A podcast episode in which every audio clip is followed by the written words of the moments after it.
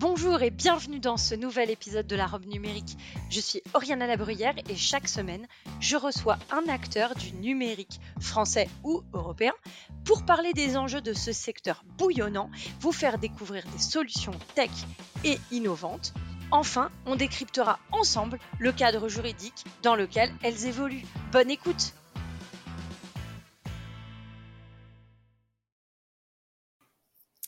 ChatGPT, c'est l'assistant d'intelligence artificielle à portée de tous.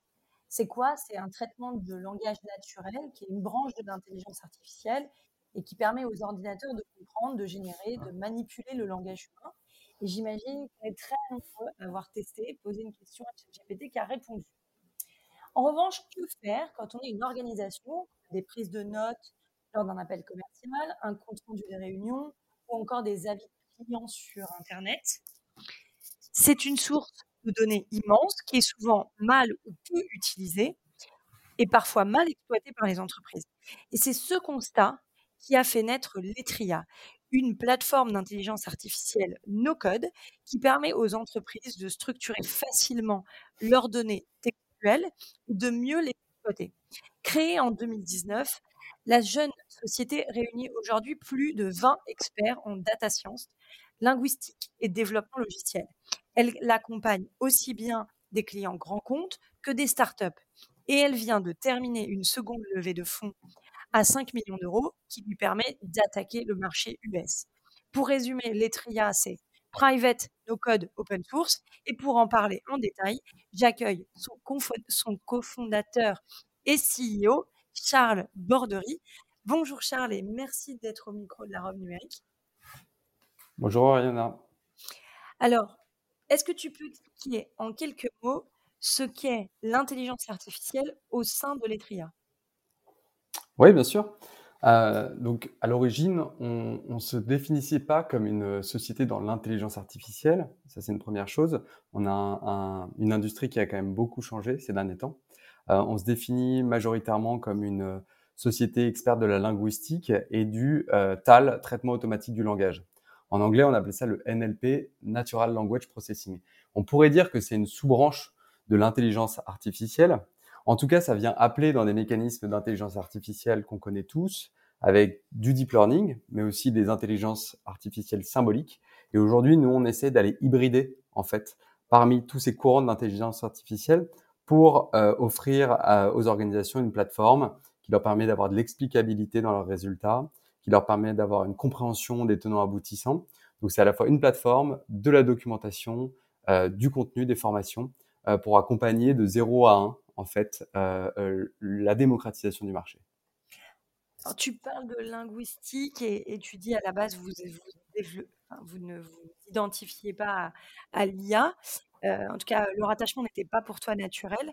Est-ce que tu peux nous expliquer pourquoi des linguistes étaient essentiels dans, le dans la construction de la plateforme Letria et nous dire, du coup, parce que j'ai un peu parlé dans l'introduction euh, de cette idée un peu de CRM à grande échelle, en tout cas d'analyse textuelle à grande échelle, comment c'est construit et pourquoi des linguistes, pourquoi pour vous c'était essentiel de travailler finalement un peu sur la qualité de la donnée? Oui, bien sûr. Euh, depuis le début, on a voulu mettre la linguistique au, cœur. Euh, et d'ailleurs, c'était c'était pas trop à la mode en 2019 quand on a on a monté les TRIA, il faut savoir qu'il y a eu des vagues euh, assez successives euh, dans la linguistique, euh, dans le même l'IA au général. En général, il y a eu des moments où la linguistique informatique c'était la technologie, l'approche phare, et puis ça a laissé place ensuite à du machine learning, puis du deep learning. Je dirais qu'aujourd'hui, nous, on va aller chercher un peu au milieu de tous ces mondes-là. c'est pour ça que je parlais d'hybridation, c'est qu'on n'a pas une école de pensée qui est totalement fermée là-dessus. On pense justement que la linguistique informatique seule n'est pas suffisante, c'est-à-dire en capacité de calcul et en capacité d'extrapolation d'apprentissage n'est pas suffisante. On pense aussi que le deep learning et les large language models, comme les gros modèles qui euh, nourrissent ChatGPT, n'ont pas de représentation du monde, ils n'ont pas une compréhension symbolique de ce qu'est un concept, ce qu'est un objet, les attributs que peut avoir un objet. Et donc, que c'est justement en apprenant à la machine avec des concepts linguistiques forts, relationnelle et une base de connaissances du monde qu'on va pouvoir en fait donner de l'explicabilité, qu'on va pouvoir réduire les hallucinations qu'on voit aujourd'hui dans les modèles. Et en fait, c'est à la croisée de ces deux chemins qu'on pense qu'on va trouver le modèle ultime qui va venir, euh, comment dirais-je, euh, accélérer, démultiplier à la capacité d'un apprentissage d'un bachelier. Euh, c'est ça qu'on essaie de donner comme niveau de grammaire à la machine et le démultiplier avec tout l'apprentissage de la connaissance du monde. Comment c'est structuré? Aujourd'hui, vous avez une base avec des termes qui permettent de recréer tous les termes approchants. Par exemple, si je dis canapé, on va avoir sofa, on va, on va avoir tous les termes autour. Et ça, c'est hyper précieux comme base de données. Euh, notamment, alors on le voit bien sur votre site, hein, euh, euh, des clients qui ont fait des, des retours d'expérience. Finalement, c'est ces termes-là qui permettent d'ajuster de manière la plus précise possible la réponse et l'analyse du texte ou de la demande. C'est exactement ça en fait. C'est ça qui va te donner la capacité de pouvoir avoir une inflexion sur le modèle de langage, de pouvoir entre guillemets éviter euh, euh, des erreurs qui vont être trop communes. Euh, et au final, ce qu'il y a, c'est qu'on a une base de connaissances de 1 million de mots, d'accord, sur trois langues aujourd'hui, le français, l'anglais et l'espagnol. Et en fait, cette base de connaissances, elle a été structurée autour de graphes de connaissances. Et les graphes de connaissances, c'est une représentation visuelle avec tous les concepts par ordre hiérarchique. On appelle ça des taxonomies. La taxonomie, c'est comme la taxonomie du vivant. On va commencer avec les catégories mères les plus larges, et puis ensuite on va aller dans des catégories fines, de plus en plus euh, profondes dans la taxonomie. Ben là, c'est la même chose en fait. Si je prends ton exemple de canapé, eh ben canapé en fait, il va hériter de tout un circuit dans la taxonomie. Il sera potentiellement déjà dans la taxonomie des noms, des noms communs. Euh, ensuite, il sera potentiellement dans les noms concrets euh, versus les noms abstraits. Et ensuite, dans les noms concrets, il sera potentiellement dans le mobilier, euh, mobilier intérieur, et je descends. Et au final, cette base de données, elle va venir être structurée par ce squelette.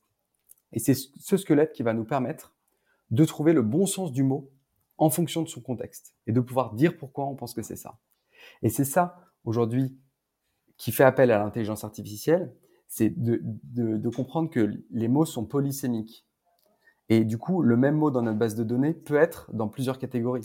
Ça veut dire que si on est polysémique, ça veut dire qu'on a aussi une analyse potentiellement d'un sentiment ou d'une déduction par rapport à un contexte d'une situation. Euh, est-ce que c'est ça que ça veut dire euh, concrètement? Exactement. Au final, on essaye de comprendre un mot avec les phrases qu'il y a avant, les phrases qu'il y a après, pour le remettre dans le contexte.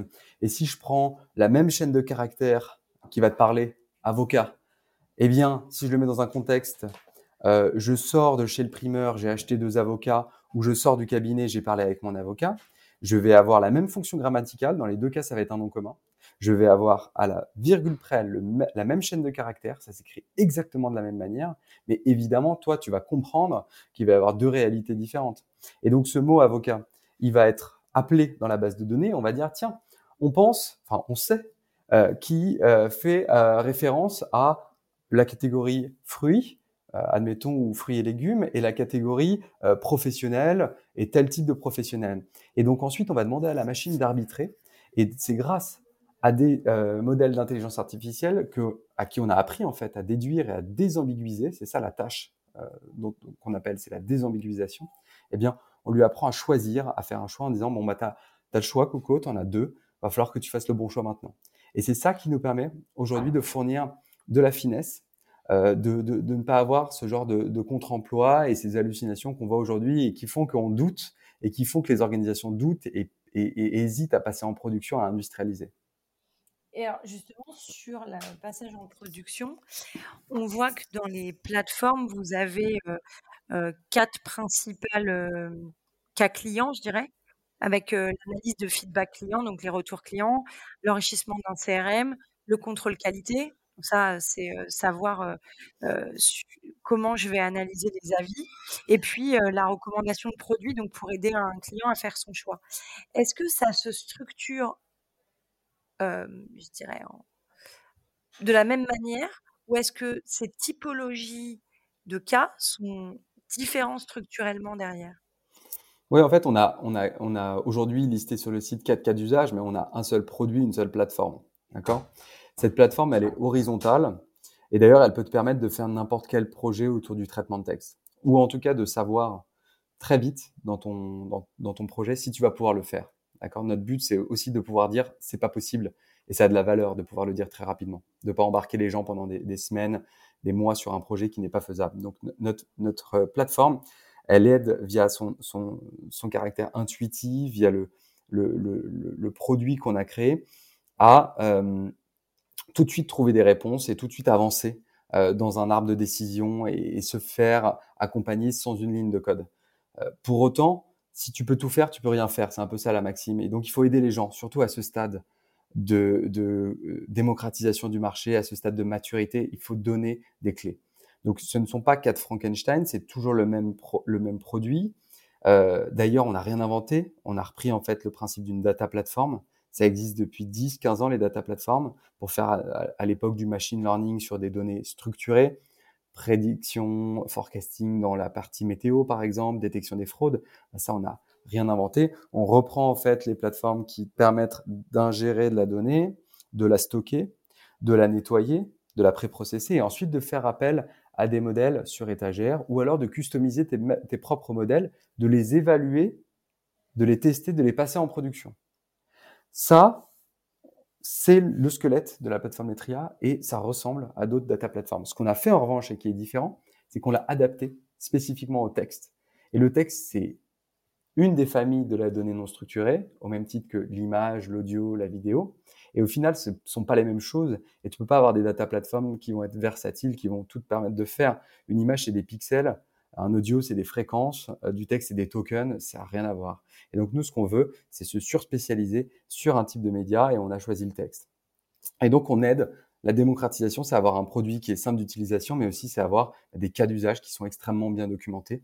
Et donc, pour chaque cas d'usage, on va créer une page sur le site qui est dédiée avec des témoignages clients, des retours d'expérience, euh, des évidemment gains de ROI, tout ce qui va permettre d'aider à la prise de décision. Donc on va avoir un catalogue qui évolue au fur et à mesure. Aujourd'hui on en a quatre, on espère en sortir d'autres euh, euh, évidemment dans les prochaines semaines.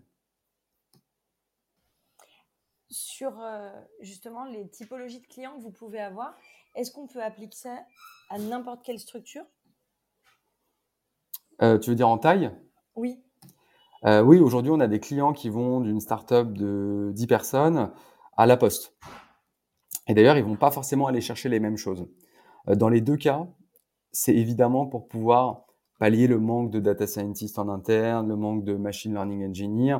Et au final, on pense que pour mener un, projet comme ça, il faut avoir euh, plusieurs millions d'euros à mettre sur la table pour recruter une équipe euh, avec du coup des profils variés. On a parlé de linguistes, de data scientist. Il faut tout ça autour de la table. Ensuite, il faut du temps pour pouvoir aller voir les métiers et pour pouvoir comprendre le besoin. Et, et, en règle générale, que ce soit un grand groupe ou une petite start-up, ils peuvent avoir des challenges autour de ça. La, la start-up, les challenges, on les, euh, on, les, on les pense assez facilement. C'est comment, alors que j'ai 15, euh, 20 sujets à traiter en même temps, je vais pouvoir mobiliser autant d'argent, autant de temps sur un, une technologie qui peut être fondamentale pour mon business, mais potentiellement qui va me demander de reprioriser toute ma feuille de route. Et euh, à ce moment-là, on comprend bien l'idée d'avoir un studio en ligne euh, qui va en fait être euh, votre data scientist quasi automatisé euh, à disposition et va réduire de 1 à 10, 1 à 100 certains coûts. Tu peux nous donner un cas d'usage? Oui, bien sûr. donc, on travaille avec une, une super société qui s'appelle Consistent. Consistent, c'est une société qui vient de se lancer, qui a un an, un an et demi, et qui fait un outil de modération dans les messages privés des organisations. Donc, eux, ce qu'ils veulent, c'est pouvoir rendre l'entreprise un, espace sûr euh, dans lequel il va y avoir une modération automatisée, tout comme il y a une modération sur les réseaux sociaux. Ils se demandent pourquoi il n'y a pas de modération en fait sur les intranets euh, des organisations, que ce soit la messagerie instantanée, avec parfois euh, du coup des messages à détecter qui peuvent être des, messages à caractère raciste, sexiste, mais aussi parfois des biais avec plein de types de biais euh, qui vont devoir euh, détecter. Et donc, très facilement, sans avoir à mettre sur la table des centaines de milliers d'euros pour recruter ce genre de profil extrêmement rare, eh bien, ils ont pu monter leur MVP, leur premier prototype en quelques mois. Grâce à la, à la plateforme Letria, ils ont pu le passer à l'échelle. Est-ce que c'est aussi grâce au fait que vous êtes open source et no code? Alors, le, côté no code, évidemment, euh, ça va être un, accélérateur euh, de projet, c'est-à-dire qu'aujourd'hui, autour de la table, on va avoir des personnes qui euh, sont partie prenante sur les, projets, des, des, des, personnes qui n'ont pas forcément euh, la capacité de coder en Python et qui vont pouvoir gérer 90% du projet. Donc ça, c'est quand même incroyable euh, via le design de l'interface et via la maturité des technologies derrière. Le côté open source, je dirais qu'il va pas tant accélérer le projet. En tout cas, il va faciliter le déploiement. Il va faciliter avec toutes les questions qu'on a autour de, du sujet actuellement, de la privacy, du respect des données, et je suis sûr qu'on va en parler. Euh, L'open source, c'est évidemment notre réponse à ça et notre manière de créer de la confiance, euh, ce qu'il y a de moins en moins euh, autour de toutes les applicatifs qu'on a. Alors justement, sur la partie intelligence artificielle, il y a, il y a cette angoisse de qu'est-ce qu'il y a dans le code? Et donc, euh, justement, d'être open source, à mon avis, a pour vocation quand même de rassurer euh, l'auditeur ou en cas de volonté de regarder ce qu'il y a sous le capot, euh, permettra quand même de rassurer comment ça a été euh, structuré. Oui, mais si tu veux vraiment créer de la confiance de bout en bout sur la chaîne de valeur, il faut remonter même sur les modèles open source très très tôt dans leur vie. Il faut aller regarder les bases de données d'apprentissage, il faut aller regarder comment la donnée a été collectée. D'ailleurs, est-ce qu'ils ont le droit de la collecter, ces, ces communautés euh, et ensuite, comment ils l'ont labellisé euh, quel a été le guide de labellisation, comment ils ont réussi à faire de la qualité là-dessus. Et donc au final, oui, bien sûr, avoir accès au modèle open source, c'est un premier gage de transparence, mais il faut se rendre compte que derrière, il faut aller auditer de manière beaucoup plus profonde euh, le modèle, il faut remonter en fait extrêmement tôt dans l'histoire. Alors justement, ça m'amène une question sur la connexion de l'Etria au système d'information de vos clients, savoir comment c'est connecter et surtout quelle typologie de données vous allez récolter parce que il est possible que eux récoltent euh, un certain type de données qui vous le transfèrent ou pas. En fait, comment ça se passe pour justement notamment cette question de, protection des données? Oui. Euh, nous, euh, évidemment, le niveau de criticité de la donnée, il varie en fonction des projets. certaines personnes nous envoient des avis Google euh, et donc, c'est de la donnée qui est déjà publique, euh, très potentiellement sur des serveurs américains. Euh, et donc, là-dessus, ils ont très, très peu de regard sur la protection des données. C'est-à-dire qu'aujourd'hui, ils ont déjà intégré ce facteur-là dans leur modèle économique, dans leur système d'information. Et donc, on est assez libre là-dessus et, et, et, en règle générale, on n'a pas trop de blocage. Là où ça devient intéressant, euh, c'est évidemment quand on commence à traiter de la donnée client et qu'on rentre sur des données privées avec des niveaux de criticité qui sont que nous, on va traiter euh, sur des applications en santé ou défense. Euh, donc là, on va jusqu'au plus haut en finale au niveau de, de, de, sauvegarde des données et de, respect de la donnée. Et donc pour réussir à servir tous ces clients-là, il faut avoir un panel sur les sujets RGPD, sur les sujets cyber. Il faut se muscler en finale pour pouvoir prouver euh, qu'on est de bonne foi, pour pouvoir prouver qu'on a mis en place euh, des garde-fous, qu'on a mis en place une architecture euh, qui va permettre de siloter au final le stockage, qui va permettre de siloter l'apprentissage et de siloter l'hébergement. Hein. c'est ça les trois points d'adhérence forts qu'on va avoir sur un projet. C'est je stocke les données de mon client en flux tendu, c'est j'entraîne des modèles pour lui et ensuite je les, je les passe en production. Et donc, pour toutes ces étapes, il y a un arsenal euh, de sécurité euh, qu'il faut fournir. Et ensuite, que vous mélangez les données de vos différents clients? Eh bien, non, on ne l'a pas fait, euh, même si ça aurait pu peut-être améliorer certaines performances. Donc, il n'y a aucun, aucune mutualisation des données. C'est-à-dire que je suis la poste, un de nos clients, j'entraîne un modèle d'enrichissement de mon CRM, euh, évidemment, je vais y passer des dizaines d'heures et évidemment, j'ai aucune envie que la donnée que je fournis et que je labellise soit réutilisée à d'autres applications et encore moins si c'est des concurrents. Et d'ailleurs, on pourrait se demander, est-ce qu'il peut y avoir une transitivité, une interopérabilité entre toutes les organisations? Notre avis, c'est que non, au final. C'est qu'on essaie de résoudre un problème là où il n'y en a même pas. C'est-à-dire que c'est pas parce que je prends euh, le modèle d'enrichissement du CRM de la Poste, que je peux aller voir le concurrent euh, FedEx et lui dire euh, c'est bon, tu peux y aller, c'est plug and play. Pas du tout. Au final, il n'y a aucun CRM dans le monde entier qui se ressemble. Les produits ne sont pas les mêmes, la manière de vendre n'est pas la même. Donc, si vous voulez, même si on est dans la même industrie, euh, tout les sépare. Et donc, au final, c'est un non-sujet. On pense qu'il faut. Nous, on, nous appelle, on, s'appelle la, la, last mile euh, AI platform, donc la plateforme IA du dernier kilomètre, parce qu'on considère qu'il y aura toujours un dernier kilomètre. C'est trop simple, l'application générique qui fonctionne pour tout le monde. Et d'ailleurs, si c'était faisable, vous pouvez être sûr que tous les mastodontes l'auraient déjà sorti. Et c'est étonnant, ils l'ont pas sorti encore. Alors oui, il y a OpenAI, ça fonctionne quasiment tout le temps, mais ça fonctionne pas suffisamment bien et c'est pas assez explicable. Et donc pour aller chercher le passage à l'échelle, c'est un peu difficile. Ah oui, après il y a plein d'enjeux euh, sur le modèle économique, la privacy qui ne vont pas. Mais même si on regarde juste la, la, la partie pure de, du modèle et de la compréhension et de, et de la performance, on se rend compte qu'il n'y a pas assez d'explicabilité et il n'y a pas assez de consistance dans les résultats pour que ça puisse euh, qu'une organisation puisse se dire c'est bon, je commence à, à l'inclure dans mon système d'information. Aujourd'hui, dans les projets, il faut compter euh, un, alors peut-être pas un budget, mais en tout cas en, termes de temps projet, c'est combien de temps pour arriver à mettre euh, en musique la plateforme Letria Pour avoir un premier prototype, c'est 10 clics. Donc ça, c'est évidemment la, la valeur qu'on veut fournir. C'est euh, vous avez même d'ailleurs même pas besoin d'importer vos données. On vous fournit des jeux de données libres sur votre cas d'usage. Euh, vous les testez sur des avis Google. Ne vous embêtez même pas à aller sur votre euh, euh, plateforme Google My Business à récupérer vos avis. On en a déjà trouvé en ligne libre de droit qu'on va pouvoir analyser. D'accord? Donc ça, c'est 10 clics. Je peux utiliser des modèles sur étagère et je peux directement faire une démo. Et d'ailleurs, je peux commencer à aller en interne, en parler, et je peux prendre ma démo sous le bras et je peux commencer à gagner la confiance et peut-être gagner les budgets.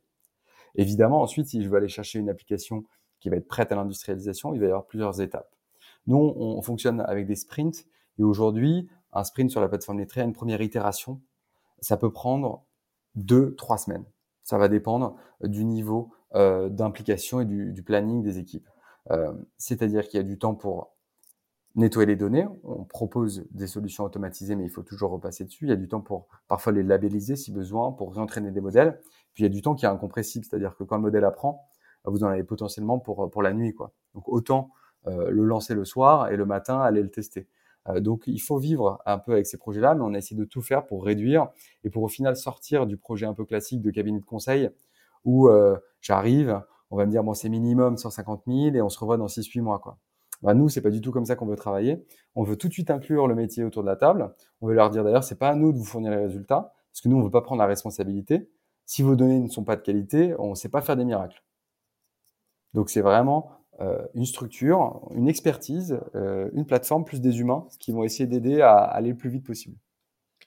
Quand je t'écoute, il y a un cas d'usage qui me vient. Alors c'est peut-être un des, c'est peut-être euh, lié à ma profession, mais je pense aux signaux faibles, euh, notamment dans le monde de la justice.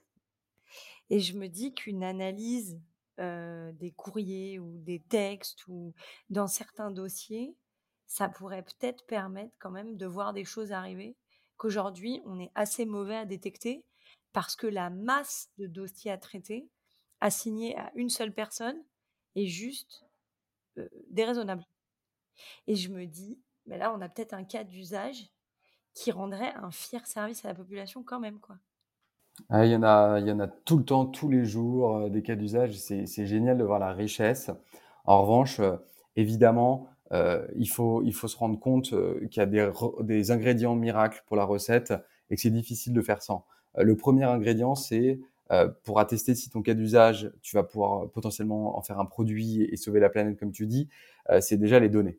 Est-ce que tu peux avoir accès à ces données de manière simple, fiable et euh, récurrente? C'est un premier élément. Sur les données, par exemple, euh, tout, tout le, le, le, panel législatif, oui, en règle générale, il y a beaucoup de choses qui sont publiées, euh, open sourcées. D'ailleurs, nous, on a travaillé avec l'Assemblée nationale il y a quelques années sur l'analyse de tous les amendements. Bon, là, c'est génial parce que tout est public, ça se télécharge assez bien dans des formats qui sont plutôt euh, standardisés. Euh, la deuxième étape, c'est est-ce qu'il y a un cas d'usage métier derrière? C'est-à-dire, est-ce qu'il y a des humains qui ont besoin de ça au quotidien? Pour deux choses. Soit ils ont besoin parce qu'ils doivent automatiser la tâche, ils le font beaucoup trop à la main, soit ils doivent prendre des décisions extrêmement importantes sur la base de beaucoup d'analyses. Bah, franchement, quand je pense à la protection de l'enfance, quand je pense au monde du handicap, la quantité de dossiers qui sont reçus, les pièces qui sont à fournir, toute l'indexation qu'il faut vérifier, parce qu'il faut regarder le corollaire des pièces, du contenu, des analyses médicales, etc. Et en fait, c'est quand même des contenus toujours très différents, mais avec des bases un peu similaires. Je me dis qu'il y a quand même des choses qui pourraient être pas vraiment automatisable jusqu'au bout, mais en tout cas qualifiable, avoir une préqualification qui permettrait quand même de soulager euh, un certain nombre de, enfin, des heures d'analyse de données. Et oui, et pour ça, euh, c'est le dernier ingrédient mystère, c'est ce que tu as une manière d'apprendre à la machine de manière cohérente, consistante, à détecter ces signaux faibles?